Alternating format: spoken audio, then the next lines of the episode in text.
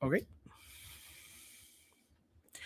Para mi gente, bienvenido a otro episodio más de Cinemas Podcast. Yo soy su host, Alejandro Orengo. Este, estoy un poquito under the weather, pero vamos a seguir para adelante, eso no importa, este, porque ahora mismo tengo un invitado sumamente especial eh, que tiene un filme ahora mismo que está en Fine Arts, que se llama Pies en la Arena. Así que sin más preámbulo, le introduzco a Gustavo Ramos. ¿Cómo estás? Saludos, saludos. Gracias por la invitación. Claro que sí, siempre. pues cuéntanos para la gente que no sabe, no menos tu trayectoria como cineasta, qué tú has hecho antes, ¿verdad? Este, ¿Qué tipo de cine tú haces por ahí para abajo? Eh, bueno, primero mi nombre es Gustavo Ramos Perales, para que los que no me conozcan. Eh, yo estudié teatro en la Universidad de Puerto Rico, eh, concentración humanidades, después me trasladé a España a estudiar cine en una escuela que se llama Séptima Arts eh, regresé, luego de regresar de España, eh, empecé a producir, yo estudié dirección, producción y edición. Obviamente mi fuerte es la dirección, eh, pero también pues, he tenido la suerte de poder producir mis propios trabajos. Al llegar hice una, una serie, una miniserie para el Canal 6, que fue mi primera producción. ahí, ahí, solamente hice de productor y editor. Y luego más adelante pues monté una compañía que es con mi compañera que se llama Estudio Creativo, pues que estuvimos haciendo contenido antes de que el contenido se pusiera como está ahora. Eh, y hacíamos publicidad, videoclips y ese tipo de cosas. Luego, luego, hice Chata. Eh, y nada, el Chata fue mi ópera prima. Tuve una, una, una ronda de festivales bastante interesante. Eh, corrí el mundo entero. Después estuvo en HBO. Está todavía está en filming en, en, en España y, y ahora mismo está en Amazon, en, Estados Unidos. Y ahora estoy con pies en la arena, este, estrenando, recién estrenando. Estoy súper contento, la verdad, de, de, poder pues, tener la oportunidad y el privilegio de poder hacer, hacer, cine. Es muy difícil, hacer cine en Puerto Rico es aún más difícil. Así que, nada, trataré de mantenerme con la tercera y la cuarta al mismo ritmo de la primera y la segunda. Algo curioso que dijiste fue que este, tenías una casa productora donde hacías contenido, pero me dijiste que es contenido no como el contenido de ahora. ¿A qué te refieres con eso? Está interesante eso. bueno, el, el, el, contenido ha ido cambiando muy rápido, su forma, como sabes, todo ha ido demasiado rápido. Ya ahora casi son historias lo que se venden, ¿no? Y, programas en vivo y podcasts como este, video podcast como este que tú tienes. Y todas esas cosas han ido avanzando súper rápido. Nosotros pues hacíamos un contenido más alternativo junto con amigo, el actor Alexon Duprey, que también fue el protagonista del chat, teníamos una, una compañía eh, que se llamaba Arte del Tercer Mundo, que después se convirtió en, en hacer, eh, hacíamos entrevistas, hacíamos, teníamos un noticiero de arte, cubríamos todo lo que estaba pasando, pero obviamente pues muy rústico, ¿no? Porque estaba, eh, estaba en pañales todo esto, ahora todo está muy avanzado. Y una vez avanzó, pues yo realmente no, no, me, no me, me, desinteresé un poco, ¿no? Porque pues mi, mi, misión es otra y mi camino está más en el cine y en, la, en el contar historias, en el storytelling y por ahí es que me quiero ir. No porque lo otro no, no sea importante, sino porque creo que mi camino es otro. Ok, está bien. vamos a entrar entonces a lo que es Pies en la Arena. Habla un poquito de qué se trata eso, cómo fue concebido, ¿verdad? Cómo fue todo ese proceso creativo, de dónde empezó esto hasta dónde terminó, que sería el estreno que estuvo en Fine Arts. Está en Fine Arts todavía. Eh, eh, Pies en la arena fue un proceso larguísimo, eh, sin quererlo, casi por accidente. Eh, cuando yo terminé el chat, ya el guion de Pies en la arena estaba trabajándose con un grupo de, guionistas cubanos que se llama Viceversa, eh, liderado por Senia Riveri, que también tengo el privilegio de llamarle amiga.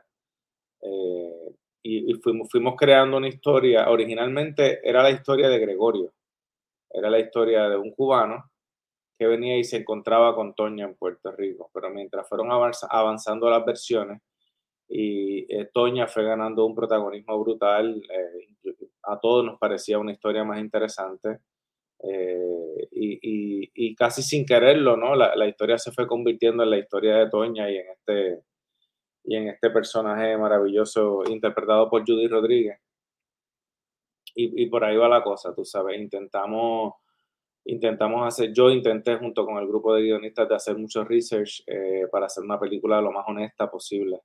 y lo más cercano a la realidad. Es el, es el tipo de cine que quiero hacer, un cine pequeño, honesto, que, que, que, no se base en que si te gusta o no te gusta, sino en qué discusión puedo generar y en qué tipo de conversación se pueden abrir a, a partir de la, de la película. ¿Cuál es el tipo de cine que te inspira? ¿Qué tipo de cineastas o películas o tipo de ¿verdad? estética te, te interesa a ti explorar? Eh, bueno, son muy variadas, eh, pero te diría que básicamente yo estoy súper influenciado por el cine español. Fue donde estudié, eh, o sea que me conozco muy bien la, la, los directores y las directoras. Te diría Pedro Almodóvar, Fernando León de Aranoa, Isabel Coixet, eh, Sofía Coppola, Martin Scorsese, sea, los hermanos Dardenne, que o sea, hay, una infinidad de, cine íntimo, pequeño, de historias sociales que se van mezclando con la humanidad de los personajes que todos esos directores y directoras plantean y que sin duda son mis referencias y que, y que yo lo, los utilizo mucho y, lo, y los revisito eh, con bastante frecuencia para, para, entender cosas que yo quizás no hago tan bien, pues ver cómo para mí lo que son mis maestros y mis maestras, pues me van, lo, cómo lo hicieron antes, ¿no? Para que me muestren el camino un poco. O volviendo entonces a, ¿verdad? Como estuviste construyendo el guion, mencionaste primero que era Gregorio el protagonista y luego empezó a cambiar a Toña. ¿Cómo sí. fue eso? ¿Por qué pasó eso? Más o menos, ¿verdad? Para que des un poquito más de, de, contexto para la gente que pues, no sabe cómo es el proceso creativo, que como bien sabes, todas las historias siempre están cambiando, especialmente cuando pasa un proceso largo de escribir guiones, esas cosas cambian. Pero entonces, ¿cuál fue el razonamiento de por qué cambió? Bueno, me parecía que era una historia más interesante, la historia de Toña. Eh, y, y, cómo fue ganando este terreno fue algo casi natural, accidental. No te diría que hubo un factor en particular que hizo que eso pasara. Fueron muchísimas cosas, eh, muchísimas discusiones eh, con, los, con los guionistas de, de, para dónde queremos llevar la película y cómo queremos que se cuente de, de la mejor manera. Eh, en, una, en una de las reescrituras, eh, la intención original era contar la historia de un hombre que tiene que hacerse pasar por otro hombre. ¿no? Esa, esa, esa fue la, la, la, idea original de, la, de donde partimos. ¿no? Pero claro, ese personaje no está vacío, estaba siempre acompañado de, este personaje que las marcas y su pasado y su, y su camino era mucho más interesante que el camino de, Gregorio. Y así que fue ganando un protagonismo, eh, revisión tras revisión fue ganando y cada vez más. Inclusive nos planteamos que la película se llamara Toña, eh, porque, porque la película es de ella, ¿no? Este, ahora mismo la película a mí me parece que es de los dos, que es una película que está bastante balanceada porque un personaje depende del otro para poder existir, si no, no hay trama. Entonces por eso la película no es solamente de Toña, también es de Gregorio. Eh, pero te diría, siéndote honesto, que fue un, un, cambio muy, o sea, una evolución muy natural que, que se fue dando reescritura tras reescritura. Yendo a la parte de la producción, tengo entendido que filmaste durante la pandemia, por lo menos en esos tiempos. ¿Cómo fue lo, lo, lo arduo que fue grabar durante pandemia y después el proceso de postproducción que pues tomó un par de años en pero asumo que conseguir la historia quizás con el pietaje que hay, porque la, la, película se hace tres veces, se hace cuando se escribe, cuando se graba y cuando se edita, so, más o menos hablar un poquito de ese proceso de producción en los tiempos de pandemia y también el proceso largo de postproducción. Bueno, eh, el, eh, como te digo, fue muy complejo, ¿no? Y, y no solamente complejo a nivel eh, económico, ¿no? Que, las pruebas de COVID, todo eso costaba un dineral y era dinero que, que no se veía en pantalla sea, era dinero que se estaba gastando en pruebas y era una cantidad bastante grande. Eh, entonces, eso lo hizo muy difícil, lo, hizo, lo, lo, lo, complicó que yo también me enfermé de COVID junto con el fotógrafo, los actores y todo, ¿no?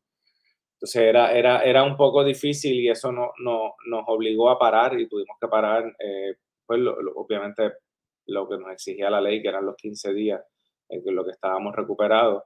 Pero cuando volvimos, teníamos que retomar la emoción de una película que llevábamos filmando ya una semana, una semana y media. Entonces eso nos, eso nos costó mucho. Eso después obviamente en edición se notó, eh, cosas que se tuvieron que quitar. Eh, ninguna por errores de, ni por falta de, actuación y, todos fueron por cuestiones de producción. O sea, nos vimos muy afectados, tuvimos un corte de presupuesto bastante grande, así que tuvimos que adaptarnos a una realidad y, en edición enfrentarnos a la película que teníamos, ¿no? Eh, obviamente junto con el editor, con Juanjo. Eh, Juanjo es un, un, editor maravilloso, es un, editor que, que le encanta el storytelling y obviamente nos dimos cuenta que la historia eh, parecían dos películas filmadas. Pues fue en dos momentos y después fue en tres momentos porque luego fuimos a República Dominicana a filmar. Entonces, tuvimos que hacer, buscarle una coherencia ¿no? a, a, eso para, para, encontrar esta película que siempre estuvo ahí, esa película, solamente tuvimos que pues sacrificar algunos personajes que me dio mucha pena, había muy buenas actuaciones en esos otros personajes, pero bueno, son cosas que pasan en el cine todo el tiempo eh, y que realmente no son responsabilidad de nadie, ¿no? Así que te diría eso, te diría que fue un proceso bien complejo, lleno de interrupciones. Y en la postproducción, bueno, pues inevitablemente esto es un efecto dominó, ¿no? Si se atrasa la filmación, pues se va a atrasar la postproducción, ¿no? Eh, que se hizo en React el post, eh, con, allí con Frankie Cueto. y nada, en realidad fue un proceso súper nítido. Eh, ya yo hice, había hecho el chat ahí. O sea que había una química con, los, con las personas que estaban trabajando, inclusive también con la música, con, eh, con el, músico Eduardo. Él es una maravilla. Este, trabajar con él y, con Johannes y con Dennis y con, todo este corillo de sonido. Porque para mí las películas también vienen desde lo sonoro, ¿no? No solamente desde lo visual. Yo escucho mucho las películas. A mí me gusta escuchar el contexto, qué es lo que le rodea, qué suena, qué hay, qué no suena, porque eso describe los sitios, ¿no? Río Piedra suena de una manera particular, Santurce suena de una manera particular, al igual que tiene una luz, un color particular, esa luz naranja, esos colores ocres, ¿no? Tú sabes que, que, distinguen, pues también el sonido eh, distingue un lugar y por eso era bien importante para mí este, envolverme mucho en la voz de sonido, que realmente fue lo más largo de todo, pero lo más satisfactorio porque realmente pienso que hicieron un trabajo excepcional eh, y que se tomaron el tiempo adecuado para que para darle cariño a la película y que quedara en, el, de la manera que quedó, por lo menos que yo quedé muy complacido. No, tienes razón. En cuestión del soundscaping, me percaté mucho de esos sonidos que a veces cuando están en momentos silentes se escucha como que el exterior, se escuchan las campanas de la universidad. So, me gustó ese aspecto del sonido sonoro y cómo eleva la pieza para sentirse que está ahí con los personajes. O sea, en verdad quedó bien eso.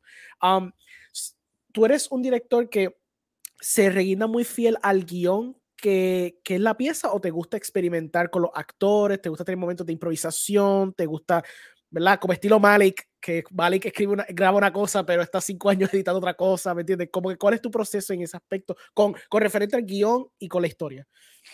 No, yo, yo, yo, trato, yo trato de respetar el guion, pero el guion para mí eh, no, es, no, es, eh, no está escrito sobre piedra.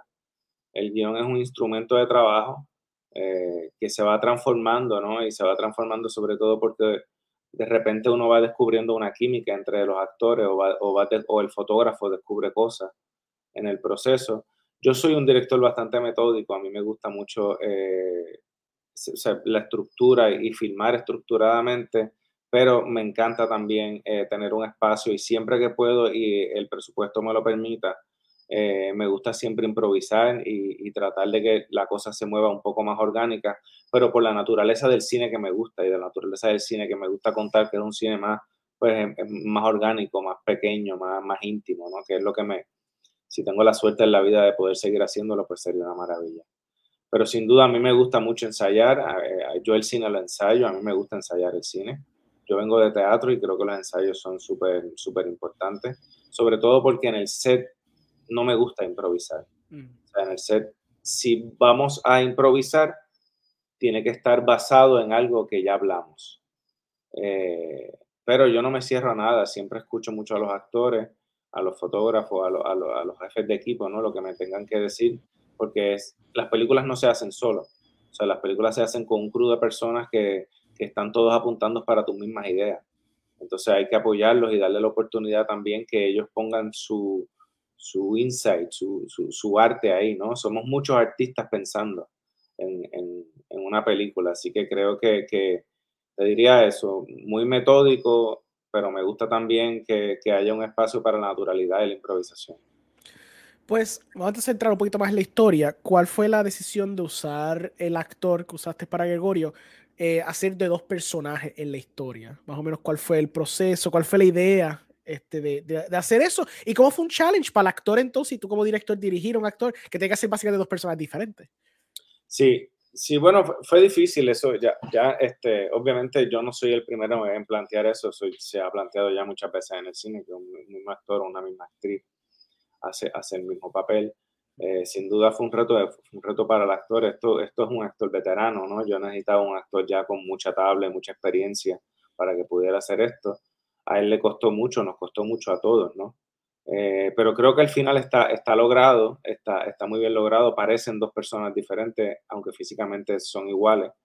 Eh, en realidad no, no, lo, no lo como espectador, ¿no? Yo muchas veces me siento a ver mis trabajos y trato de verlos como espectador, no trato de, de, verlo como que esta es mi película o algo así, trato de ver, bueno, yo me creo esto, esto está real. Y yo creo que sí que está logrado. Pero de igual manera te digo que fue un proceso difícil, fue un proceso largo porque nosotros ensayamos esto en pandemia, los ensayos eran por WhatsApp o por videollamada o por Zoom o por cualquier plataforma digital. Entonces, en, yo realmente vine a ver a los actores y a Judith, o sea, a, Eduardo y a Judith, los vine a ver el día que llegaron a Puerto Rico para una semana después filmar. Entonces, eso, eso fue complejo, eh, pero fue muy interesante y fue súper retante, la verdad. Eh, y, creo que quedó bien, no sé, el, público tendrá que juzgarlo, ¿verdad? No voy a estar yo hablando de lo que yo hice, pero creo, creo que, que quedó bien. La película sientes que tiene algunos aspectos de, de realismo mágico o sientes que la película está bien grounded como en realidad? ¿Cómo tú percibes tu propia pieza? Yo, yo pienso que es una pieza eh, totalmente realista, es hiperrealista, ¿no? Eh, de, hecho, muchas de las historias que se narran en el centro de inmigrantes son historias reales la historia de, de, Gregorio cuando le está contando lo del cubano, de, los utensilios para, para operar, eh, todo, eso es una historia real. Eh, y me parece que, que, es el tipo de cine que quiero hacer. Creo que no, sé, no está cerca de la fantasía. Hay un elemento que sin duda hay algunas personas que le mata el suspension of disbelief. A mí no, me parece que en otras millones de películas se ha planteado de una, manera, de una peor manera y se lo comen también. Eh, o sea, me parece que está bien y usando los referentes de las otras películas que han usado los mismos actores, los mismos actrices, me parece que está bien logrado y, que es real. Sí, sí. So, obviamente la película toca ese tema de la diáspora, toca, toca la, el tema de la inmigración, especialmente lo que es el primer acto, con la cuestión de hablando de, de las experiencias en, en, en, esa, en esa parte. Cuéntame un poquito más de eso, cuéntame, ¿verdad? Eh, este approach de tocar, como tú dices, ya que tu película es hiperrealística, pues tocando casi, rayando casi la línea de lo que sería documental, porque está realmente documentando esta experiencia que son reales, de verdad, son verídicas, para entonces utilizar eso como un tipo de base para tu narrativa, que es non-fiction, pero obviamente basado en elementos que sí son reales, porque son cosas que sí pasan. Claro. habla un poquito más de eso. Bueno, yo, a ver, el, tema de la inmigración eh, para mí es, un tema súper importante. Yo he sido yo he sido inmigrante y emigrante, o sea, he sido, he sido los dos, ¿no? Eh, eh, y a mí me parece que hay, hay una, hay una invisible, o sea, están, son invisibles en nuestro país. Están aquí, viven entre nosotros, pero no están entre nosotros, ¿no? Entonces, me parece que hay, hay un tema con los inmigrantes que al fin y al cabo vienen a ser la mano de obra de un país casi siempre en su, en su inmensa mayoría. Y a mí me parece importante retratarlo de tal manera y de tal manera y de tal manera que, que, fuera, tan, que fuera incuestionable la verdad sobre lo que, está, sobre lo que se estaba contando. Eh, por otro lado, creo, creo que en Puerto Rico hay una profunda xenofobia, eh, disfrazada de otro montón de cosas, pero hay, hay, homofobia y xenofobia muchísima. Eh, y que estamos tan acostumbrados a ser así que ni siquiera en nuestras historias los incluimos. No digo todo el mundo, Betty Kaplan hizo otra cosa cuando hizo la película, también habla de un tema de, inmigración. Eh, y yo creo que es un tema que hay que ir integrando en nuestra sociedad porque son parte de nosotros y son parte de nuestra historia. Así que te diría que, eh, te diría que el tema de la inmigración es un tema que a mí me gusta, que me, que me gusta tocar, que me, que me gusta que, que, que se discuta y que se hable, porque creo que detrás de cada crítica a los inmigrantes está disfrazado de algo de xenofobia. Y creo que es importante eh, eso, ¿no? Hay, hay, hay todo una, una, una, un poco ahora un, discurso en el cual no estoy de acuerdo del todo, ¿no? De, de, de, lo,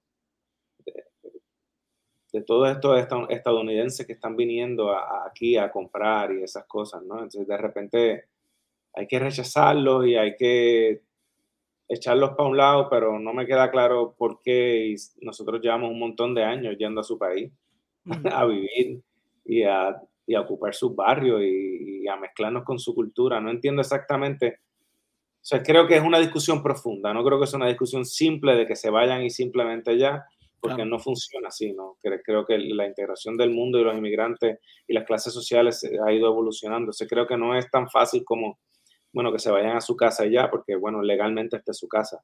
Entonces, entonces o sea, es un tema profundo que a mí me gustaría que se discutiera y que hubiera un tema de discusión. Yo no digo que yo tengo la razón, yo digo que yo planteo el tema para, para que se discuta.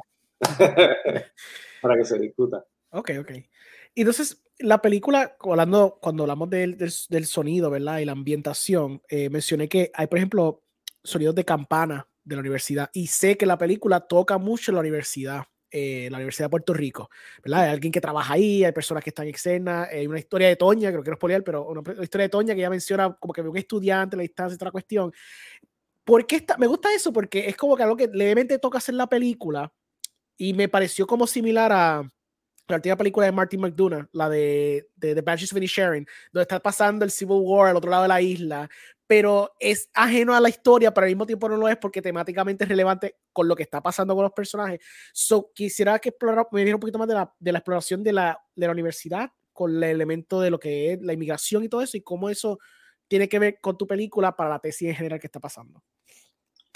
Bueno, eh, yo creo que, que la, la, universidad es el, para mí, dentro de mi punto de vista, es el, es el claro ejemplo del, del deterioro de un país. O sea, creo que la universidad donde más lo veo. Eh, yo estudié, yo soy, yo soy estudiante de allí, mi papá fue profesor de allí, se jubiló hace poco, llevo toda la vida relacionado a la universidad. Y he visto esa universidad como ha ido transformándose con el tiempo. Y esas transformaciones son las mismas que ha sufrido el país directa o indirectamente o metafóricamente, son las mismas que ha sufrido el país, por eso escojo la universidad.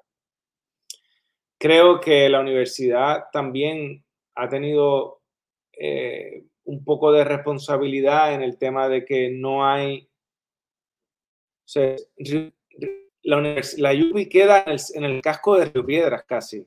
Sin embargo, está llena de portones. La, la, comunidad no está integrada a la universidad como debería ser las comunidades, porque las universidades tienen que integrarse a las comunidades, por lo menos en, el mundo que yo quisiera vivir. Em, entonces, no, sea, no hay un solo culpable en el deterioro del país. somos culpables todos al final, ¿no? De, cierta manera, directa o indirectamente. Entonces creo que, que, era importante mostrar, aparte de la universidad, ver cómo un país que está tratando, como, cómo estas dos personas que están tratando de reconstruirse vienen a un país que está tratando de reconstruirse, ¿no? Entonces eh, ya, ya había pasado la huelga, había pasado María, que yo no la toco en la, en la película, eh, ni los terremotos, ni nada de eso se toca, pero eso se siente, que hay un país que está decadente, ¿no? Eso también lo planteo en el chat, en el principio del chat, las casas se están vendiendo, el país se está vaciando, estamos teniendo un problema, ¿no? Y yo creo que esa discusión es importante como país, ¿no? Porque si todos nos vamos a buscar una mejor vida, nos quedamos sin país. Todos, todas las personas que viven en este país son responsables y necesarias. Entonces yo entiendo que hay un problema social pero si seguimos corriendo y huyendo del problema, como, como decía, no sé qué escritor era que decía que, que Puerto Rico era como una puerta giratoria para Estados Unidos, ¿no? O sea, si entrábamos en esa puerta y decía, bueno, si me va mal, pues me voy a Estados Unidos, ¿no? Pero ¿qué, pero ¿qué país se queda?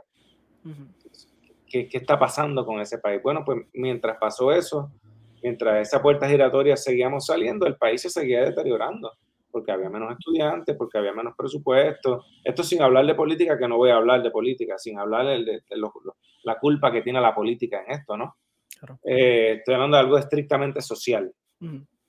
Entonces me parece que todos estos temas muchas veces se olvidan en el, en el, en, el cine, en la literatura puertorriqueña y que, y que muchas veces eh, casi no quiero decir que pecamos de ser arrogantes en contar un tipo de historia que no nos pertenecen, pero un poco. Un poco, ¿no? Decía, decía el, el, el poeta eh, eh puertorriqueño, neoyorquino Piñero, que decía de, de, de, qué, de qué vas a hablar en tus películas, de ballenas, ¿no? Vas a hablar de tus realidades, ¿no? No vas a hablar de ballenas porque no sabemos nada de ballenas. Sabemos de una realidad que nos, que, que, que, nos está, se nos está cayendo encima el país ahora mismo esa, esa, reconstrucción del país tiene que venir a la vez con la reconstrucción de los personajes, ¿no? Y esa es mi tesis con esta película, en el fondo, ¿no? Es la, es la, la reconstrucción de la reconstrucción, ¿no? O sea, es como, como si fuera un metateatro, un metacine, ¿no? Sí. O sea, hay, hay, tantas historias dentro de, de, este país que nos podrían ayudar a, a, reconstruirnos, pero parecería como que estamos con los oídos tapados y viviendo de espaldas al mar como si no pasara nada. Entonces creo que mi, mi responsabilidad como, como, como director de cine, como contador de historia, es decir, bueno, eh, hay un problema aquí, está pasando esto, vamos, vamos a contar estas historias también. ¿Usted considera que temáticamente, ya que está hablando del chata y los temas que abarca, que el chata y lo que es Pies en la Arena ahora, que Pies en la Arena es como un spiritual successor a quizá alguno de los temas, o por lo menos eh, eh, la estética o el aspecto simbólico, lo que representa el chata, se, se, se, traslada después como una evolución a lo que es el Pies en la Arena? Bueno, sí, Sí, no, te diría sí, no. Sí, porque eh, eh, obviamente eh, si yo tengo la suerte de poder seguir haciendo este tipo de cine, va a haber temas que siempre se van a repetir en mis películas. ¿no? Es el tipo de cine que me gusta, es un, una especie de cine de autor, ¿no? En el cual uno, uno, plantea unos problemas, ¿no? Y no necesariamente plantea una solución, sino plantea una conversación a ella. Eh, a mí me parece que hay una a ver, esto es feo hablar del trabajo de uno a sí mismo, ¿no? Pero, pero me parece que hay una clara evolución. Yo como director me siento que hay un, hay un 10 pasos adelante de lo que es el chat a nivel de dirección y a nivel de, de, de storytelling y a nivel de, de planteamiento filosófico y lo que planteo y cómo lo quiero hacer. O sea, que por eso te digo sí, no, sí hay unos temas que se van a repetir, los temas sociales se van a repetir siempre en mis películas, siempre que, sea, que esté en mi control y que yo lo pueda hacer. Eh, pero también te digo que hay, que hay una clara evolución en la persona. Soy un hombre mucho más maduro. Yo hice el chata con, con 30, 30 y pico de años, tengo 42 ahora, ¿no? Eh, ha, ha, cambiado mi forma de ver el mundo, ha cambiado mi forma de ver el cine, entonces eso también lo veo en Fija la Arena. Mm. Eh, pero sí, sin duda, eh, en, mi, en, mi, tipo de cine, el que me gustaría seguir contando, eh, va a haber temáticas que se van a repetir, a mí las relaciones humanas me parece una cuestión fantástica, eh, integra, eh, que me da mucha intriga y que, y que me parece que, que, es lo que desarrolla toda la, todo, todo, todo al final son relaciones humanas y relaciones sociales. O sea que esos dos temas siempre que yo pueda estar presentes en mi, en mi tipo de cine. Volviendo al tema de, de, la postproducción y el proceso que tuviste, ¿verdad? Por la pandemia, que se tuvo que atrasar todo. Eh, ese tiempo que tuviste, ¿verdad? Eh, te ayudó quizás a explorar otras vías que quizás no tenía originalmente, porque me pongo a pensar en el ejemplo de, eh, de Lori cuando hizo The Green Knight, que él la grabó, creo que en pandemia, un poquito antes de pandemia, pero por pandemia se atrasó el proyecto bastante y eso le dio tiempo para experimentar mucho con la película, más allá de lo que él pensaba, porque él estuvo como dos o tres años editándola, que no sé si te pasó lo mismo, que ya, ¿verdad? Al tener tanto tiempo editando el pietaje, pues quizás te ayudó a buscar nuevas formas y observar la historia tuya de una forma diferente al tener tanto tiempo en tu proceso de postproducción. Claro, sí, eso es un error que casi es un privilegio, eh, porque el poder filmar después de tener un corte de una película es una suerte que tienen pocas personas, o tienen mucho presupuesto para hacerlo, cosa que yo no tenía, o, o tienes una pandemia que lamentablemente te la interrumpe, pero te da tiempo para replantearte cosas. Así que sin duda a mí me ayudó eh, a entender también a los personajes de una manera para poder, para poder yo llegar a ese hiperrealismo también me, dio tiempo a pensar la edición, ¿no? Con Juanjo. Eh, poder analizarla y decir cómo podemos llegar a estos personajes de esta manera, ahora que lo veo así. Porque claro, en aquel momento que hicimos aquel corte no lo veía así, pero pues tuve la oportunidad y el tiempo de poder, de poder pensarlo y, y, reestudiarlo.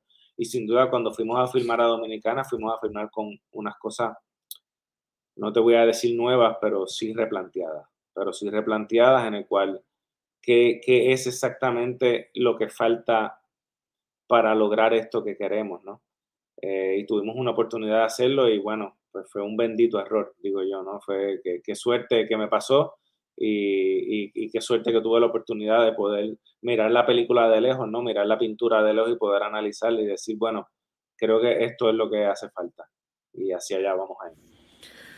¿Cómo tú percibes eh, la industria de cine puertorriqueña ahora mismo? ¿Piensas que está en buen camino? ¿Piensas que falta algunas cosas? ¿Que ya estamos ahí? ¿Cómo tú lo percibes? Bueno, creo, creo que estamos pasando por un momento dulce, ¿no? Eh, eh, bonito. Hay muchas películas. Glorimar acaba de estrenar La Pecera en Sundance. está haciendo una ruta de festivales maravillosa. De hecho, muy linda película. Tuve la oportunidad de verla. Es una película maravillosa. Y hay otro montón. Machacolón estrenó Perfume de Gardenia estuvo en Guadalajara, estuvo en festivales bien importantes, creo que la narrativa se ha ido este, avanzando, creo que estamos explorando otros temas, creo que el, que el que otra persona haga una buena película, viene Ray Figueroa por ahí con Érase una vez en el Caribe, eh, que, que, además Ray es mi amigo, es una maravilla de película, estuve en la filmación, es una película bellísima. O sea, creo que sí que estamos en buen camino eh, creo que está habiendo una evolución clara, pero los cambios son lentos en los países. Somos un país joven que llevamos mucho tiempo haciendo cine, pero no consecutivamente haciendo cine. Y, la consecuencia, el, hacerlo muchas veces es lo que nos va a perfeccionar. ¿Sabe? Eh, Michael Jordan y Kobe Bryant no llegaron a hacer porque no practicaban, practicaban mucho y mucho y mucho. Pues igual, es lo mismo con el arte se practica la narrativa, se intentan, se intentan, se intentan y se logran cosas, ¿no? Entonces yo creo que estamos en un buen momento, vienen buenas generaciones eh, por ahí creciendo. Raiza creo que va a firmar, Raiza Bonet, otra directora maravillosa que va, a estrenar, eh, va a estrenar, no va a filmar ahora en verano, creo, una peli, su ópera prima. O sea, van, van, a pasar muchas cosas y mientras mejores sean sus películas, más nos obligan a todos y a todas a tener una, una, una, eh, una competencia sana, ¿no? De decir, bueno, si la vara la siguen subiendo, eh, Juliana Maite también con receta no incluida, ¿me entiendes? Son películas que, estuvo en Huelva, estuvo aquí, estuvo allá, ahora mismo está en, en, en Chicago. O sea, yo veo una clara evolución y veo una clara evolución en nuestra narrativa en nuestros planteamientos de nuestros, problemas, en nuestros guiones, en nuestra fotografía y en nuestras actuaciones. O sea, creo que vamos bien, pero no creo que sea algo que vaya a llegar de 0 a 100 en, 10 años. Creo que esa evolución va a ser constante y llegaremos al punto más alto sin duda. Pues vamos muy bien y estoy súper orgulloso del trabajo de los compañeros y las compañeras porque me están retando a mí, a yo hacer mejores películas y eso me gusta. Y eso es lo que nos va a hacer crecer como industria. So, un aspecto que yo toco mucho con, con otros cineastas que también le he hecho entrevistas es el aspecto de la preservación, que yo creo que la preservación aquí en Puerto Rico, en cuestión de nuestro cine, nuestra historia, se ha perdido a través del tiempo. Eh, claro, e, era bien complicado a veces antes porque pues, solamente estaba el venue del cine. Una vez en el cine, pues eh, a veces estas películas se desaparecían y hay películas que todavía están desaparecidas. ¿Qué tú piensas del aspecto de la preservación de nuestra historia, de cine por lo menos, específicamente eso? ¿Y tú crees que hay alguna forma de remediarla en estos tiempos o crees que eh, vamos a seguir por ese mismo camino? ¿Crees que hay una forma de mejorar la cuestión de la preservación de nuestro cine? ¿Y qué piensas de eso? Eh, sí, sin duda es súper importante eh, preservar nuestro cine. creo que Roberto Ramos Pereira tiene un archivo de cine. Creo que es el único, la única persona que realmente documenta todo lo que se hace y lo guarda, lo cual siempre le estaré agradecido, además fue mi profesor. Y creo que el streaming va a cambiar eso, porque ahora mismo hay muchas plataformas locales, está Island Hop, eh, eh, hay dos o tres buenas, eh, Netflix, y creo que el streaming va a ser un poco que nos, que nos mantenga vivos en la historia, ¿no? espero que, que, Roberto lo siga haciendo y ojalá consiga hasta más fondos para poder hacerlo de una manera más agresiva, ¿no? Y más, más efectiva. Pero el cine, si no se preserva, el problema es dos cosas. Uno, que la historia que no se guarda ni se conoce, nos, estamos como casi condenados a repetirla, ¿no? La historia se, se, cuenta por eso. La historia no se cuenta porque a los historiadores les gusta contar la historia, es para que no repitamos los mismos errores y aprender. Y la segunda razón y la más importante es para nosotros tener referentes eh, eh, con directoras, directores, guionistas, eh, fotógrafos, ¿no? Yo, yo le tengo muchísimo respeto a, toda la gente que ha hecho cine en este país y que han ido abriéndonos caminos. Por ejemplo, eh, Carlitos Ruiz cuando hizo Mal de Amores, antes Jacobo, antes todo, todas esas personas han ido abriendo caminos. Eh, y yo he tenido la suerte de no tener que buscarlos, pero a lo mejor en 25 años, en 30 años, cuando alguien vaya a hacer una comedia romántica y no ha visto Mal de Amores, se va a equivocar se va a equivocar porque tiene que verla, ¿me entiendes? Y tiene que entender por qué Carlito hizo, eh, hizo esa película de esa manera, que a mí me parece una película maravillosa. Y creo que cambió el rumbo de la narrativa del cine en Puerto Rico. Y creo que mientras más se preserve, más podemos buscar y referirnos a las personas y a, y, a los directores como, a, como lo hizo tal persona si tal director hizo esto, bueno, pues no nos vamos a repetir, vamos a ir por esta otra línea porque ya lo plantearon. Así que que la preservación es, un, eh, es, bueno y necesario en, en, todos los países con la literatura, con el teatro, con todo en general, con todo, no solamente con el cine, no hay que preservar las cosas para poder aprender de lo que antes lo hicieron y nosotros poder hacerlo mejor. ¿Consideras que por lo menos en las películas puertorriqueñas, es complicado a veces el aspecto de la distribución. Pues claro, sé que existen venues como lo que es streaming services, pero hablo también como que pues presentaciones teatrales más allá de simplemente Puerto Rico mismo, que veo que a veces es complicado. Yo sé que es complicado, pero pues por lo menos que abundes un poquito en, en el por qué es tan complicado a veces el aspecto de la distribución para nuestras películas, nuestras historias, para que gente afuera de Puerto Rico pueda verla. Bueno, eh, los problemas son variados, creo, y, son muchos. Eh, creo que hay una cuestión eh, política eh, en el cual el resto del mundo, si nos ven como Estados Unidos, nos van a comparar con sus películas. no nos van a dar ese espacio que nosotros necesitemos, pero yo creo que ese espacio hay que irlo a buscar. No creo que nosotros tengamos... yo creo que las películas no se deben hacer para Puerto Rico exclusivamente, porque en Puerto Rico somos pocos habitantes, somos pocas personas que consumimos arte. Entonces no podemos depender de la taquilla ni de la distribución de aquí porque aquí no hay distribuidores en Puerto Rico. Caribbean Cinema es un exhibidor, no es un distribuidor. En República Dominicana sí son eh, distribuidores y exhibidores, aquí no. Entonces creo que eso ha ido cambiando. Eh, yo tuve muy buena distribución. Yo no, justo no soy el, el ejemplo a dar, ¿no? Porque eh, yo tuve distribución en América Latina, en Europa, en Estados Unidos, en Canadá. Eh, tuve muy buena distribución, pero eso va un poco más con los festivales de cine y con mi carácter, ¿no? Que yo tengo de, de, de querer buscar más y más y mi ambición, ¿no? De, ir conociendo, ir a festivales, presentarme. Eh, y tratar de, vender lo más posible, obviamente siempre con la ayuda de, gente, ¿no? Anabel Muller, la productora, es una, es una mujer que ha ido ganando muchísimos contactos en su carrera, ¿me entiendes? Entonces ella, ella, ella no es nada egoísta y los comparte, esos, esos contactos con todo el mundo.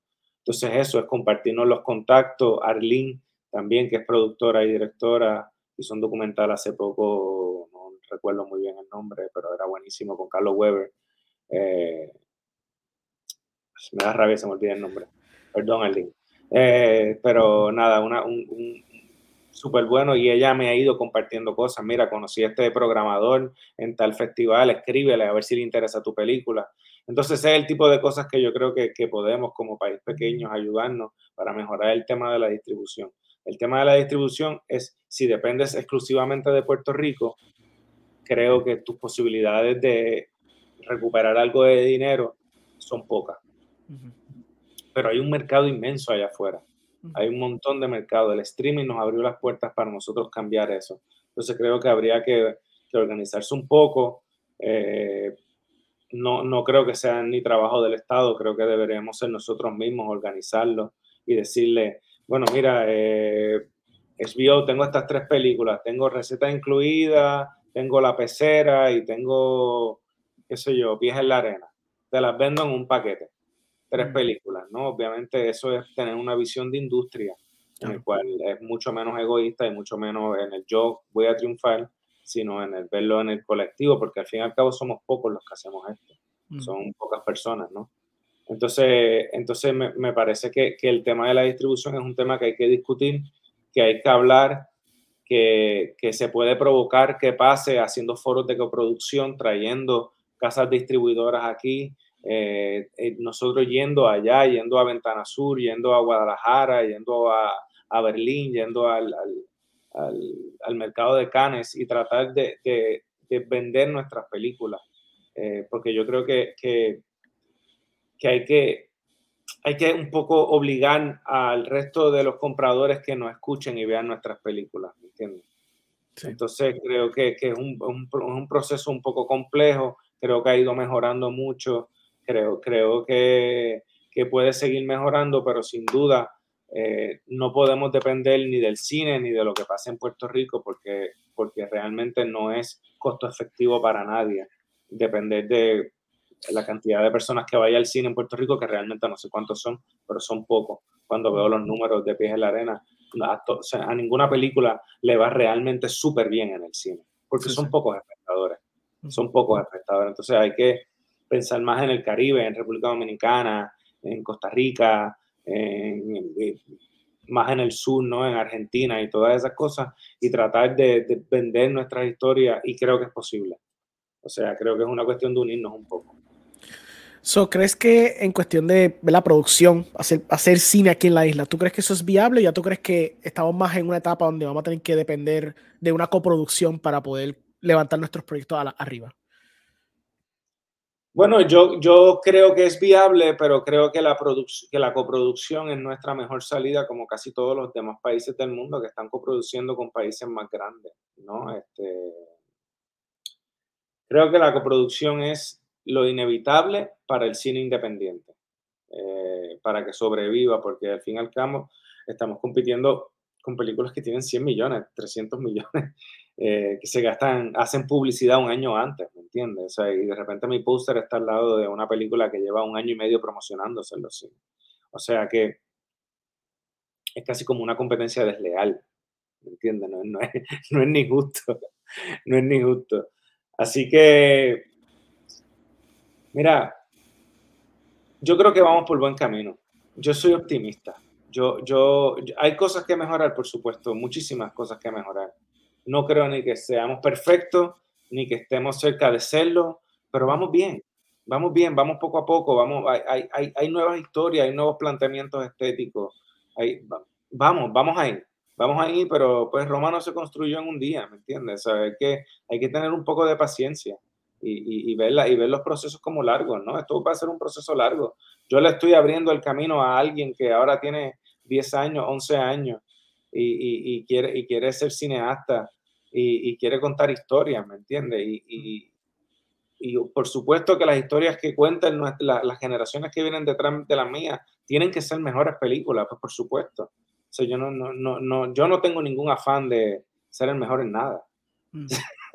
si yo quiero contar historias y poder vivir de esto y ya, y con, yo con eso me conformo, o sea, no, no porque sea conformista, sino porque creo que eso es suficiente. Claro. Así que o sea, no sé, me, me, gustaría poder decirte tantas cosas, pero en realidad creo que vamos por buen camino. O sea, no, no, lo veo mal, lo veo bien. Creo que estamos progresando y creo que año tras año eh, estamos viendo una mejoría clara en nuestra narrativa. So, ¿cuál ha sido la última película que vistes, ya sea en cine, ya sea en streaming, que de verdad como que te impactó, te sorprendió mucho? Eh, a ver, veo mucho cine infantil por mis hijos. Eh, Está bien, Super Mario Brothers, vamos a discutir eso entonces. No, lo vi, no lo vi. Eso no lo he visto, no lo he visto. Pero te diría que la última película que vi que me gustó Me gustó mucho. Yo vi Bardo, oh, sí. la de Iñárritu. Peliculón, sí. Eh, me gustó mucho, me gustó mucho ese, ese, ese riesgo de Iñárritu, ¿no? De, de, de, contar esta película en este punto de su carrera. Yo no sé cuántos Oscars tiene Iñárritu. Vamos a contar esta película eh, con unas imágenes. Desde que empieza la película, desde el minuto uno estás así, ¿no? Sí. Impactado.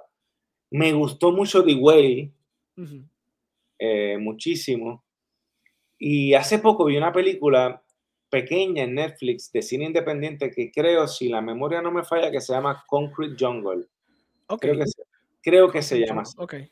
Creo, no estoy muy seguro. Es una película pequeña, eh, muy bien hecha. Eh, no, eh, no es, no, es... Concrete Cowboy es Concrete Cowboy. Cowboy. Sí, yo me acuerdo. La de Idris Elba. Sí, sí. una belleza de película, filmada, pero, pero, pero nada, también es porque se parece al tipo de cine que yo quiero hacer también, porque por eso me siento un poco identificado, ¿no? Pero The Whale me pareció una belleza de película, eh, me pareció una película muy bien hecha, muy, muy, muy metafórica. Eh, me gustó mucho también de Triangle of Sadness, me gustó bastante también ese, ese, ese asimismo, ¿no? Ese, esa cuestión, pero, pero te confieso que, que cuando estoy filmando o cuando estoy en procesos de creación, trato de no ver mucho cine. Lo veo antes y después, pero no mientras. Eh, porque obviamente, inevitablemente, eh, tendemos a coger referencias de todos lados y no quiero eh, ni faltarle el respeto al trabajo de nadie, ni faltármelo a mí tampoco. Así que prefiero, prefiero mantenerme un poco alejado del cine, pero esas las he visto últimamente y me han parecido maravillosas. Um, ¿Tú crees que las películas, ¿verdad? Yéndonos bien filosófico, ¿tú crees que el cine va a morir en el aspecto de por el rise de lo que es el streaming service, eh, los limited series? ¿Tú crees que la gente va a tornar a ver más este tipo de historia en formato de ocho horas o ir a un streaming service en una película de una hora y media? ¿O tú crees que el cine va a perdurar a pesar de una pandemia y 70 streaming services que tenemos? Pues no lo sé. No lo sé, honestamente, no lo sé. Me parece que está cambiando muy rápido todo, o sea, todo muy rápido. Ya, ya casi no se hacen cortometrajes, o sea, esto, los nuevos influencers casi hacen como cortometrajes todo el tiempo, como todos los días hacen un cortometraje. Mm. Eso va evolucionando. Yo no sé si para bien o para mal, yo no lo sé. Habrá que esperar que pase el tiempo, eh, verlo con una madurez. Eh, sin duda el cine se ha visto afectado, pero también dijeron que el teatro iba a desaparecer con el cine y el teatro nunca desapareció, sino que se especializó. Quizás eso es lo que va a pasar, creo que puede pasar con el cine, que sea una cuestión más especializada. Eh, pero esperemos que no, esperemos que no. O sea, a mí, me encanta eh, los streaming, los veo mucho, los consumo, lo más que consumo por, por mi tiempo, ¿no? Mi vida familiar eh, me obliga casi. Pero, pero el cine tiene una belleza de sentarse en el cine, verlo en pantalla grande, escucharlo bien, ¿no? a mí, ojalá no desaparezca. No lo sé lo que va a pasar. Me gustaría de que no, los cambios están siendo súper rápidos, todo va o sea, a, pasos agigantados, ¿no? O sea, año tras año va cambiando las cosas que a veces yo digo, pues que me quedé atrás tres años, de, de repente estoy atrás, ¿no? En, en, en, tendencias y en cosas. Yo tengo una hija adolescente que yo le pregunto muchas cosas, ¿no? Ahora, ahora por ejemplo, ella está viendo Euforia. Sí. De hecho, tiene una fotografía de esa serie. Es ridículo, es ridículo. Impresionante, o sea, he visto pocas series, el otro día la estaba viendo ella y me, senté dos segundos y digo, wow, qué fotografía esto. O sea, que, a, que una generación de adolescentes aprecien la calidad de ese trabajo, pues me da esperanza. Yo no la he visto, no sé si la serie es buena, no sé si tú la has visto, yo no la he visto. Está buena el primer season, el segundo está, eh, pero el primero está excelente. Pero el tratamiento visual es buenísimo, Es una maravilla, como, como la fotografía, cómo están dirigidos los actores, están muy creíbles, la gente está mezclando todo muy bien. Entonces, pues, no te sabría decir para qué lado se va a inclinar la balanza, porque las generaciones van cambiando tanto y la inmediatez de las redes sociales nos están dando otro tipo de, de historias ahora, de storytelling, que ojalá que no desaparezca. Yo quisiera que no desapareciera el cine en mi corazón, pero yo soy un alma vieja. Si por mí fuera, yo siempre iría al cine. Así que, pero igual no tengo tiempo, o sea, que, que es algo que, que, me he ido ajustando también a esa vida moderna. Y tampoco creo que los streaming estén mal. Eh, creo que le da una facilidad y abre el público y el mercado a una cantidad de gente que a lo mejor antes no podía ir al cine, eh, por lo que fuera, ¿no? Sí, sí. Así que ojalá que no. Ojalá que el cine siga ahí y que las series sigan evolucionando y que la narrativa también de la serie evolucione, ¿no? Porque, por ejemplo, Netflix eh, me da la sensación a mí, ¿no? Que, ves una serie y las viste todas, ¿no? Porque todas parece que están hechas de la misma forma, ¿no? Menos mal que vino Apple y vino con Morning Show, que vino con otros planteamientos, con otro tipo de historias, ¿no? Y que HBO siempre mantiene una calidad y Showtime y Filmin en Europa y, Amazon se arriesga, ¿no? Con, hay, una serie que se llama City on a Hill, ah, que, es de Kevin Bacon. A mí el primer season de esa serie me parece una obra de arte, o sea, me parece que está hecho como, súper bien, ¿no? Entonces, nada, esperemos que, que, las narrativas evolucionen y que, y que nada desaparezca, sino que se especialicen. Ok. Pues nada, agradezco mucho la conversación. Este, déjanos saber dónde está la película, dónde se ha presentado ahora mismo. Pues Pies la Arena está en Fine Arts, Banco Popular, Fine Arts Miramar. Eh, vayan a verla. Si les gusta lo dicen y si no les gusta también me lo pueden escribir por Instagram o por Facebook y lo hablamos. A mí me encanta hablar con la gente de las cosas que piensan de mi película, porque al fin y al cabo lo que yo pienso de mi película no es la realidad porque se hace para un público. Así que Pies en la Arena, vayan a verla. Eh, es una historia bonita, íntima, eh, dramática, pero creo que se la van a disfrutar. Es corta, es una película corta, una película que apenas dura una hora, 15 minutos. Eh, así que se las recomiendo, vayan a verla y todas las películas que vayan saliendo del cine puertorriqueño vayan a verla también. Es importante, la, taquilla nos ayuda mucho. Pues de nuevo, muchas gracias Gustavo. Este, y nada, nos vemos la próxima, mi gente. Bye bye. Gracias, chao.